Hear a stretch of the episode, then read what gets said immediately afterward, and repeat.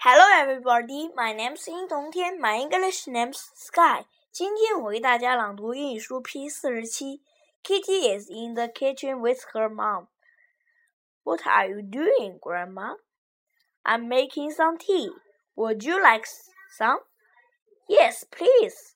How do you make tea, Mom? Well, first we must boil the water. What's next? Next, we put some tea in the teapot. Then we pour the hot water into the teapot.